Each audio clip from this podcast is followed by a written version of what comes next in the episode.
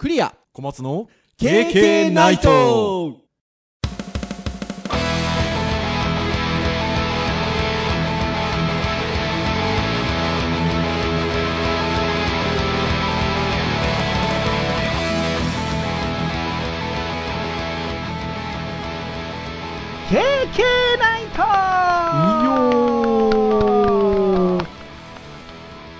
はい、ということで、第248回の配信となります。お届けをいたしますのはクリアと、はい小松です。どうぞよろしくお願いいたします。はいよろしくお願いします。はい、ということで、もう6月も半ばを過ぎまして、もうね、大学も1クォーター、まあ、あのデジタルハリウッド大学はあのクォーター制ですので、4学期制と言った方が一般的に分かりやすいんですかね。うんでね。まあ、第1クォーターっていうのは、あの8週の授業がひとまずまあ、8週と言いましても、ちょっとコロナの影響で1、2回目が休校扱いになったので、はい実質は6回で1クォーターは終わってるんですけど、終わりましたね。いやーそうですね得たものもあればちょっとこう疲労感も たくさんありますねすねいや、本当にそうですね。まあ、多分あの、多くの教育現場の皆さんね、まあ、先生方もそうでしょうし、もちろんね、受け手側である学生や生徒や受講生の皆さんもね、あの大変な思いされたかなとは思うんですけど、あの正直なところで言うと、あの私たちの届け手側も、ね、なかなかのね、苦労が あるかなというところではございますが、ちょっと頑張っていかないとですね。そう頑張っていかないといけないですうんいや、本当そうですね。そういったこう、オンライン授業みたいなことだったりとか、遠隔みたいなことって、割とこう、僕とか小松先生とかって、あの、比較的少し前からやってたところはありますんでね。うんそれで言うと、僕が授業以外の時間でも、そういったちょっと大学の先生であったりとか、職員の方に向けて、ちょっとこう、遠隔授業ってこんな感じのことを今までやってきててとか、こういうことを意識されるといいんじゃないですかみたいなセミナーを実は5月中に私何度かやっておりまして、ほうほうほうそしたらやっぱほら、こういったオンライン開催だったんですけど、うんいらいいろいろほら、メディアさんもね、ほら、取材ができない、だいぶ今できてくるようにまたなってきてるんですかね。やっぱ取材がね、できなかったんでね。はいそういうあの、オンラインセミナーとかイベントがあると、やっぱ、あの、取材入らせてくださいって言って、あの、メディアの取材の方がその会の中に入ってね、取材してくださったりしてたので、ほうほう。あの、ちょうどこの収録をしてる1日前とか、あの、数日前に、あの、そのセミナーの様子が公開されておりまして、エルテク寺院さんで、うん。はい、公開されてるんですが、あの、見事にね、私と小松先生が面白おかしくやってる、あの、サマーキャンプの様子とかね、そうですねあとは、あの、ゼミでね、小松先生の体重について真剣に考えるっていうね、場面の、えー写真がね、先方が選んだんですよ。いくつか私紹介してたんですけど、ゼミナーの中で。はい。まあ、そんなのも出まして。まだまだね、あの、緩和ムードではありますし、あの、そのね、極端な拡大傾向ではなさそうなので、うんまあね、あの、じっくり一応焦らず、全体的にね、進んでいければなというふうには思いますけれども、もちろんね、あの、だいぶ人の出入りとかがで出てきてるんで、感染者がね、またちょっと増えることはね、当然ありますからね。うんそうですねうんまあああるはあるでただねあの決定的にこう一気に増加させるところはまあみんなでね抑えましょうっていう状そうそう況ですよねそうそうそう。で、流通量がね、今、どれくらいその緩和されてきて増えているかっていうところに対して、人が、その感染者がまたちょっと増えるのはね、まああるんですけど、ね、比例してなければね、うん変な話、感染者がちょっと出たとしても、人が動き出してるところに対してのあの感染者数っていうのの増加がそこに比例してなければ、うん。だんだんお抑えられてるっていうことではありますからね。まあまあ多分ね。出入りがねあれば比例はするんでしょうけどただその比例の多分角度度合いね。うん、そうそうそう。がまあその緩やかであればお付き合いをできるんじゃないでしょうかっていう感じはありますかね、うんというとこですよね。じっくりちょっと付き合う感じで、いつも言ってますが。うんそうですねもうちょっと今はねあの頑張って対応しようかなと思ってるんですけどもうね、うんマスクが暑くてね 覚えるあそうですね。でもやっぱりあの、ほら、マスクって熱がこもるので、うん外せる状況であれば外した方がいいっていう話ですもんね。過剰なね、防衛にならないようにっていうと、なかなかなか難しいんですけど、はいってなところなんですが、じゃあ今日何の話をしようかなっていうところなんですけど、ターン的なところで言うと、なんかあんまり安定してないような感じなんですけど、結構ね、あの、よくよく振振り返ってみると割とターン守ってて。ここのところ頑張ってません、なんかね。そう。で言うと、えっと、ハードガジェットの回なんですよ。で、それで言うと、まあ皆さん、あの、ガジェット好きの皆さんであれば、なんとなくふわーっとあの感じていらっしゃるところかなと思いますが、アップルのね、開発者会議である WWDC、これが、日本時間だと、えっと、23日、6月23日の、えっと、2時、明け方の2時ですね。明け方っていうか未明の2時。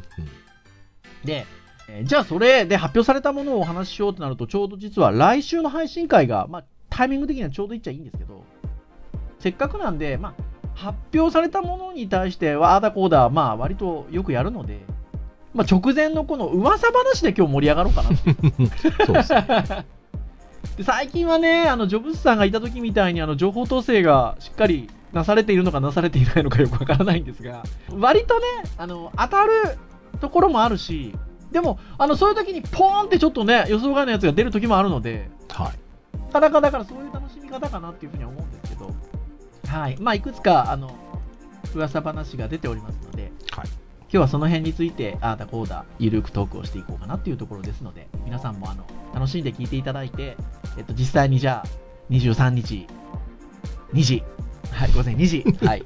えーどんな発表がなされるのかっていうのをね、楽しみにしていただければなっていうふうに思うんですけど、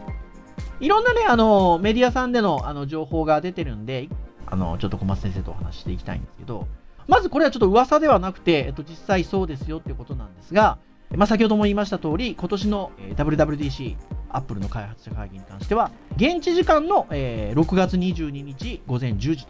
ということで、えっと、日本時間23日の午前2時に開催されます。で、これがですね、えっと、31年の歴史なんですって、WWDC。だから今年2020年なんで31年前というと1989年ですよ。ほ小松先生何なさってました？僕多分高校2年生でカードゲームとかやってる頃ですかね。そうですよね。本当そうですよね。一方私はということで、えー私は浪人が決まりまして、お先真っ暗な時が89年でございますよ。まあ、Mac にもまだ出会ってない頃ですね。本当そうです。ね。で、31年の歴史ということで、そこからスタートしまして、えっと、今年が31回目ということでしょうか。はい、ということなんですが、31年の歴史上初、完全オンラインということで。まあそうですよね。こういう時期ですよ。さっきの話じゃないですけれども。まあ、ただし、逆で言えば、ほら、いつも WWDC って定員が何人で、チケット取れただ、発表会に関してはチケットを取れただとか、あとはセッションうん。現地に行ってセッションなんかもやっぱ部屋にね、限りがあるので、定員何人みたいな話じゃないですか。うんでもね、オンラインということであれば、非常に間口も広くなりますし、うん、そうですね。ね、うんいろんな場所から参加ができるっていうこともあるので、いいですよね。一応、あの、ギガジーンさんの方で、えー、アップルが WWDC2020 の開催概要を公開。31年の歴史上初の完全オンラインの WWDC の中身とはっていう記事を、えー6月12日付で発信してくださってるんですけど、まあ、これまでにないバーチャルな方法で開催されますということで。まあね、毎年行かれてる方とかは、旅費が浮く分で、その旅費で端末自体ぐらい買え買えるんじゃないですかね。本当ですね。まあ、あの、 Apple 本社のキャンパスである Apple Park で、えー行われる基調講演は、 Apple Developer のサイトの、サイトと、えーそれと、えっと、Apple TV のアプリでライブ配信される。で、えーオンデマンドでも見ることができます。まあ、あとは開発者会議ですので、えっと、今回は、あの、あの本来はそれが本文なんですけど、う んえっと、まあ、iOS14、うん。あとは WatchOS7。あとは TBOS の14。あとは、えー、iPadOS14 はいはいはですね。えっと、まあ iOS はね、iPhone 用の OS ですけど、あの、前回からね、えー、iPadOS になりましたので、あのは切り分けられましたので、iPadOS が14と。あとは、えっと、MacOS の10.16が発表という予定ということですね。まあ、それはそうでしょうね。これ多分、毎年の感じで言うと。い。そうですね。楽しみでもありますが、そうか、iPadOS14 になるか。新しいもうそうですよ。いやーアプリ出す時のね、これやってないと、あのアップデートできませんよっていうのがね、また増えるんだろうなっていう、ちょっとこう、うん不安なところもありますいや、がほんとはい確かにね、そうですね。あ、確かに本当そうですね。はい。そして、えっと、100を超すエンジニアリングセクションが、えーあると。そして、それに関しては、現地時間の10時、まあ、日本時間の2時ですね。えーアップロードされて iPhone、iPad、Apple TV などから見ることが可能であると。この辺ね、あのすごくいいですね。んそうですね。まあ、100超えるってすごいですね。まあ、すもともとやってはいるんでしょうけどね。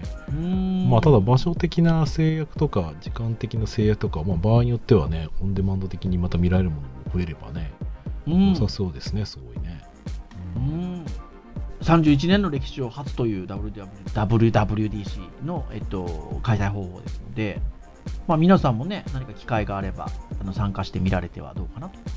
いうところではございます。はい、で、えっとまあ、本来開発者会議なので、まあ、そのあたりの、えっと、新しい OS であったりとかの話が、まあ、主なんですけど、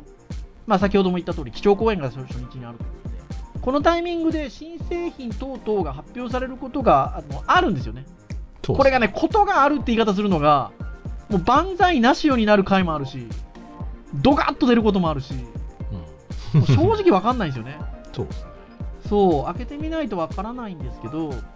ただし、えっと、今年もやっぱりいろんな、これが発表されるんじゃないか、あれが発表されるんじゃないかっていう、まあ、製品絡みのところっていうの話が出ておりまして、ちょっとじゃあそのあたりを見ていきたいなっていうふうに思うんですが、大本命は、ARM の搭載の Mac ですかね。うん、そうですね。これは来そうですね。うんそうですね。まあ、作ってますからね、ずっとね。というところで、えっと、まあ、ARM 搭載 Mac って言われて、ちょっとピンとこない方いらっしゃるかもしれないので、えっと、ちょっとほ軽い補足をすると、えっと、今、えっと、Mac って、えっと、CPU がインテルなんですよね。うん。もうね、インテル Mac ってわざわざ言ってた時代もちょっと懐かしいですね。そうですね。だいぶ前ですね。14、5年ぐらい前にそんな話が 出てましたねね。え、ありましたよね。で、まあ、あの、もともとね、自分とこでね、GPU 開発してまして、Apple は。ちょっと自分ところのやつをやめる前のあれで言うと、ナンバリングでね、G3 とか G4 とか G5 とか名前で出してたんですけど、うん。えっと、G5 で一応それを終えまして、えっと、インテル Mac に舵を切ったと。はい。まあ、2000年代半ばぐらいかなというところですが、まあ、そこからずっともうインテルのあの CPU を搭載しておりますので、まあもうことさらに今インテル Mac って言わなくなったっていうか、言わなくなりましたね。当時言ってました言わなくなりまししたよね。というところだったんですが、えっといわゆるインテルを、どうなんでしょうね、まあ、スパッとやめるわけじゃないんでしょうけど、並行して出すのかな。ちょっとこのあたりはね、まだ噂なんで、そうですね。うん、わからないんですけど、まあ、ARM と呼ばれるプロセッサーに、えっと、切り替える意向であると。で、それが、えっと、発表されるんじゃなかろうかと。まあ、そもそもですね、えっと、ARM の、えっと、CPU は、えっと、iPhone とか iPad でも使ってるんですよね。ああ、そうですね。そっちでね。そうなんですよ。すねあの、あれ、いつだったかな？えっと、その ARM 系の開発をしてるところを買収したんですよね。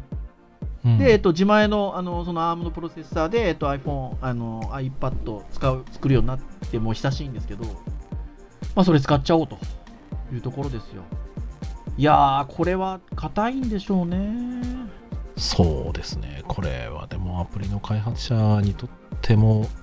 ちょっと気になるニュースですね。あーまあ、さっきの話ですよね、結局ね。うんあの、まあ、AR 搭載 Mac そのものの登場はなんか2021年になるって予想されていて、あ、そうそうそうそうそうそうそう結局そのチップの切り替える場合そのアプリ開発者 X コードってあの開発環境があるんですけど、うん。まあ、それの新バージョンを公開する必要があるっていうまあ、裏を返せば、えっともう来年にはその、うん。iPad とか iOS の開発者に関して言うとこれに変えないと多分新しい OS でのアップデートの書き換えができなくなる可能性が高い。で逆に言うと,、えー、と古い OS だけで対応しようと思うと今後ちょっとアップデートとかが、まあ、できなくなったりとか、あの新しいアーキテクチャにちょっと変えなきゃいけないとか、うんまあ、そういったことがあ 起こりそうですね。いや、そうですよね。今ちょっと小松先生と私が参照させていただいているのが、えっと、iPhone マニアさんのうんえっと、記事を、えっと、WWDC2020 では何が発表される？これまでの噂をまとめてみたっていうページをちょっと参照させていただいてるんですけど、あのロードマップ的には、えっと、21年に、えっと、実際に ARM 搭載の Mac を、えっと、発売するにあたり、だからやっぱそれを開発者に伝えとかないといけないので、えそれが今回のタイミングって多分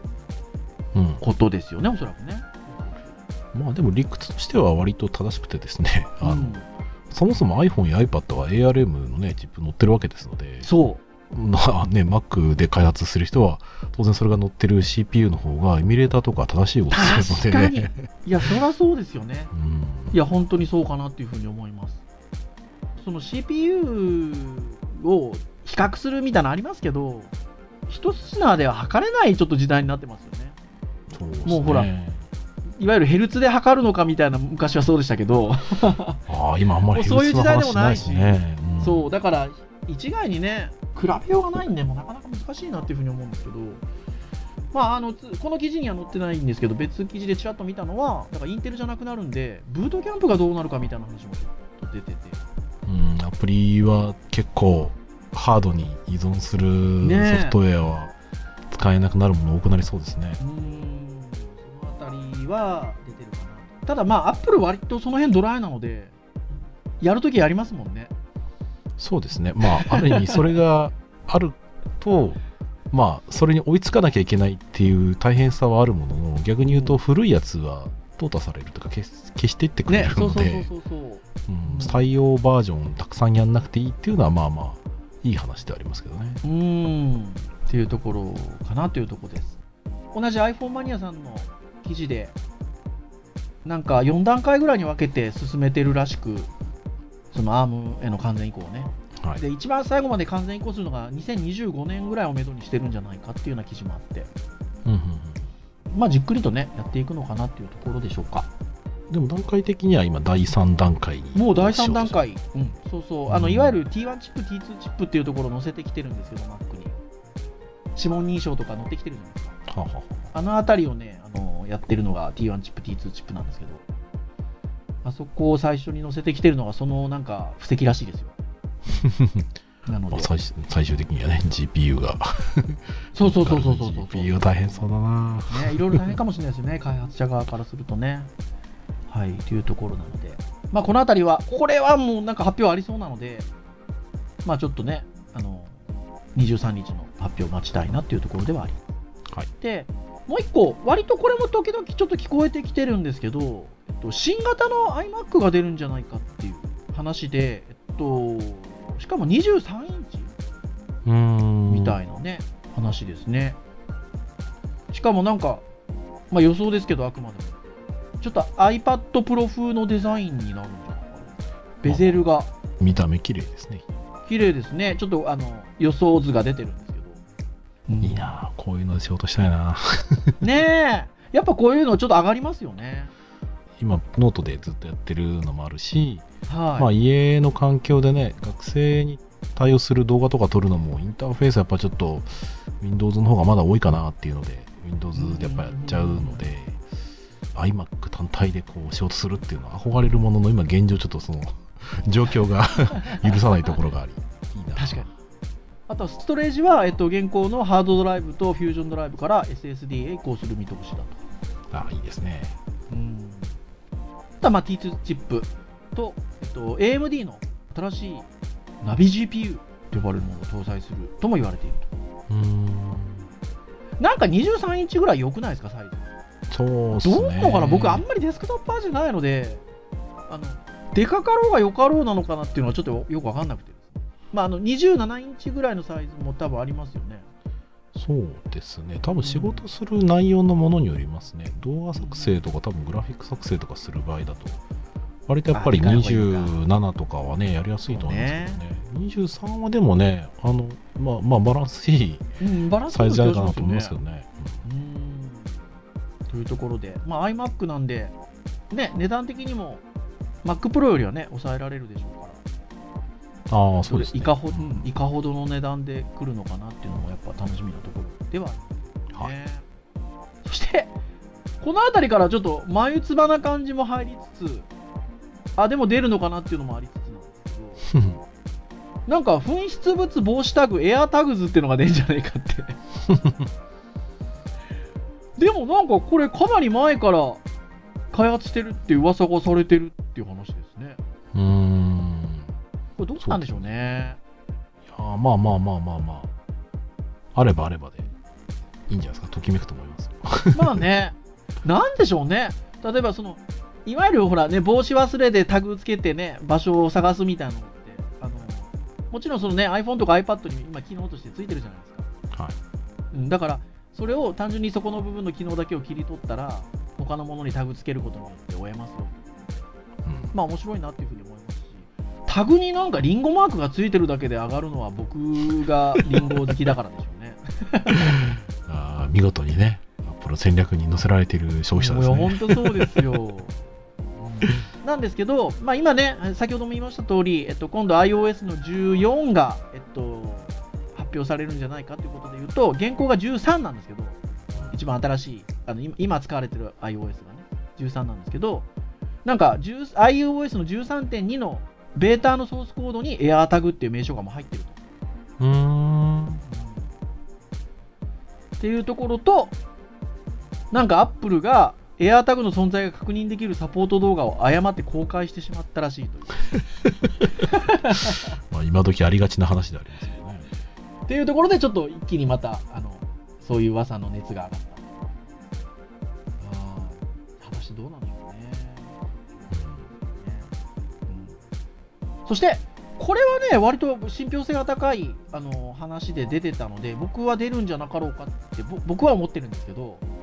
あの AirPods Studio っていうあのいわゆる、えー無線型のヘッドホンですね。今までずっとほらイヤホンでね、は AirPods い出てますけど、AirPods Studio っていう、いわゆるこの、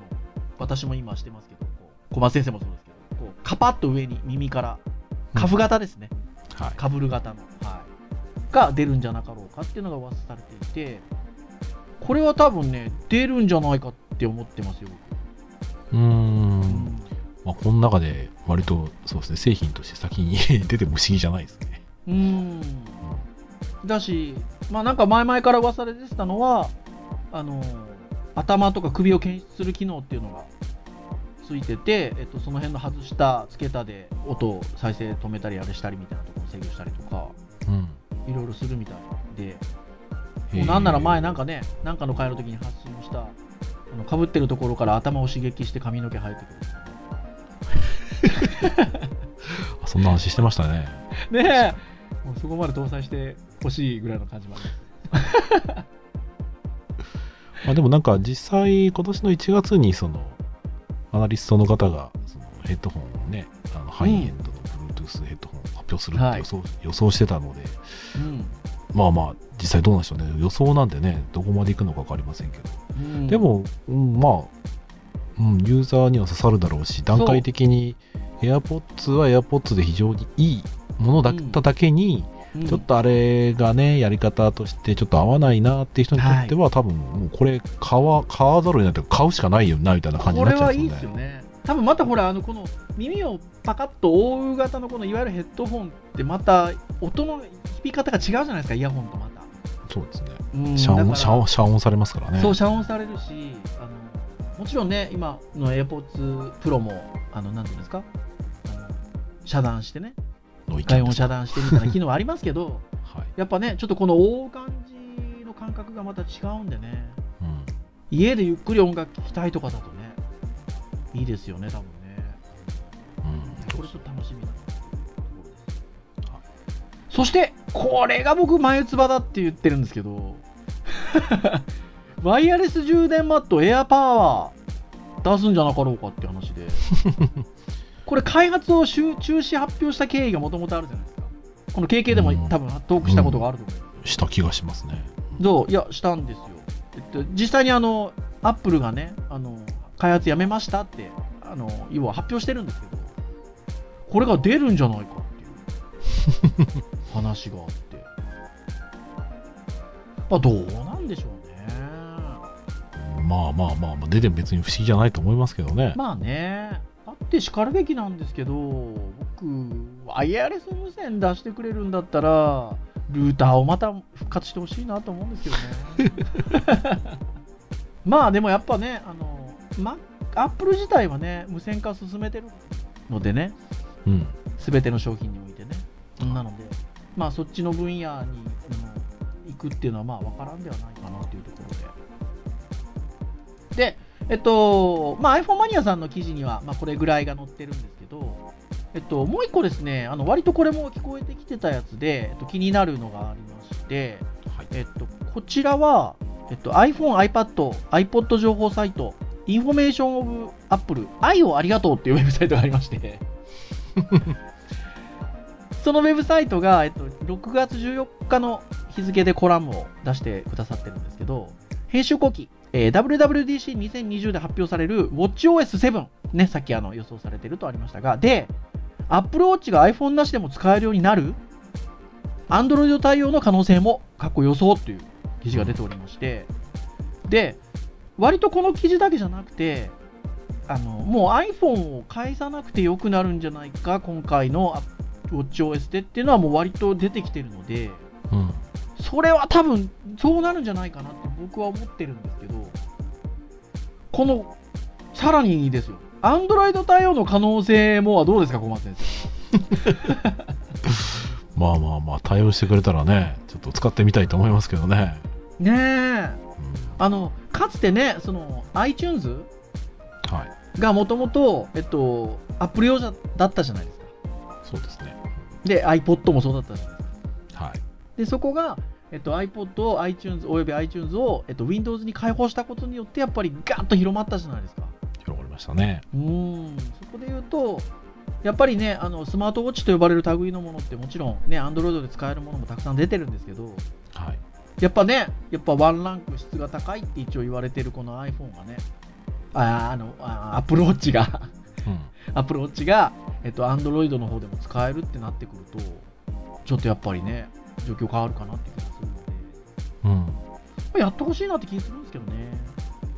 うーん、そうですね。まあ、うんそうですね。うちの音楽問題的にもやっぱり、もう古い iPad、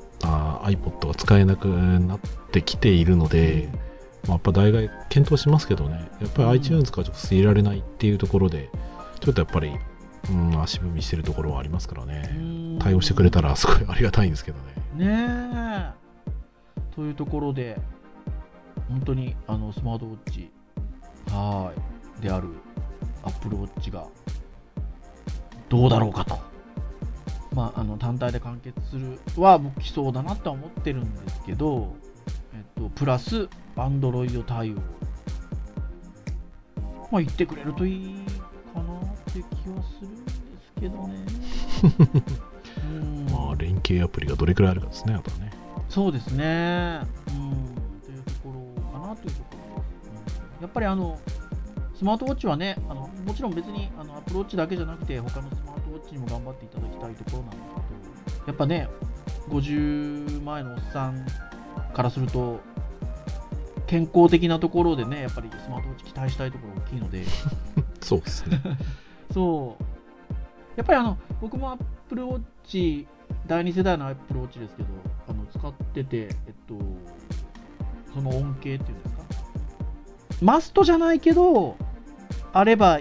嬉しい。うん。で、なんとなく手放せなくなるこの感じっていうのは、やっぱ体験を何年も何年してきてて、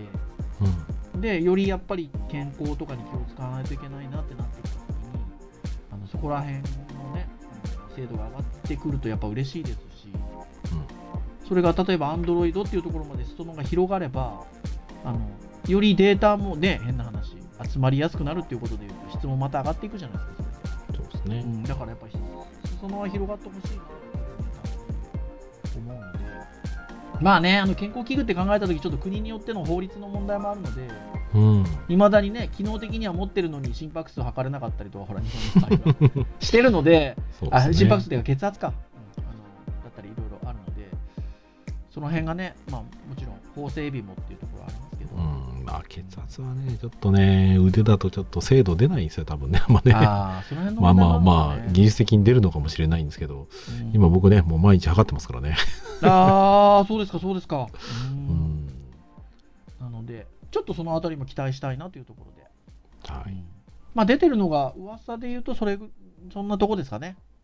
うん、そうですね。なとこですね。まあ実際ちょっとね、これの答え合わせがまあ来週ね、あるかもしれないですけどね。うん。まあ今日こうやって噂話を長々としましたので、えっと、来週答え合わせを長々とするかどうかはちょっとあれですけど、そうですね。まあではありますが、はい。まあまあでも答えは出てるので、多分来週の配信の時にはね、どうだったねって話は多分するかなと思うんですけど。はい。はい、ぜひ皆さんね、あの1週間ワクワクしながらあの楽しみにしていただけるといいかなというふうに思います。というところで、以上といたしましょうかね。はい。KK ナイトは毎週木曜日に配信をいたしております。えー公式サイトアクセスをしていただけますと、サイト上にプレイヤーがございますので、直接そちらで聞いていただくこともできます。ただ、えー Apple Podcast であったりとか、まあ Android の購読登録サービス等々使っていただくと、えー配信されたタイミングで、えー端末にダウンロード自動的にされちゃいますので、はい好きなタイミングで聞いていただくことができますよととで、えーいよいよ250回まであと2回というところまで来ておりますけれども、え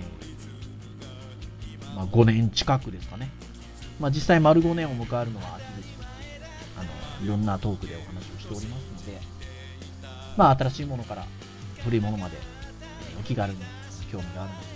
ながら聞きでもいいので聞いていただけるとありがたいなというふうに思います。はい。はい。それでは、以上といたしましょう。はいお届けをいたしましたのは、クリアと。はい。小松でした。それでは次回、249回の配信でお会いいたしましょう。皆さようならさよなら。WWDC 楽しみだ 朝なー。朝なー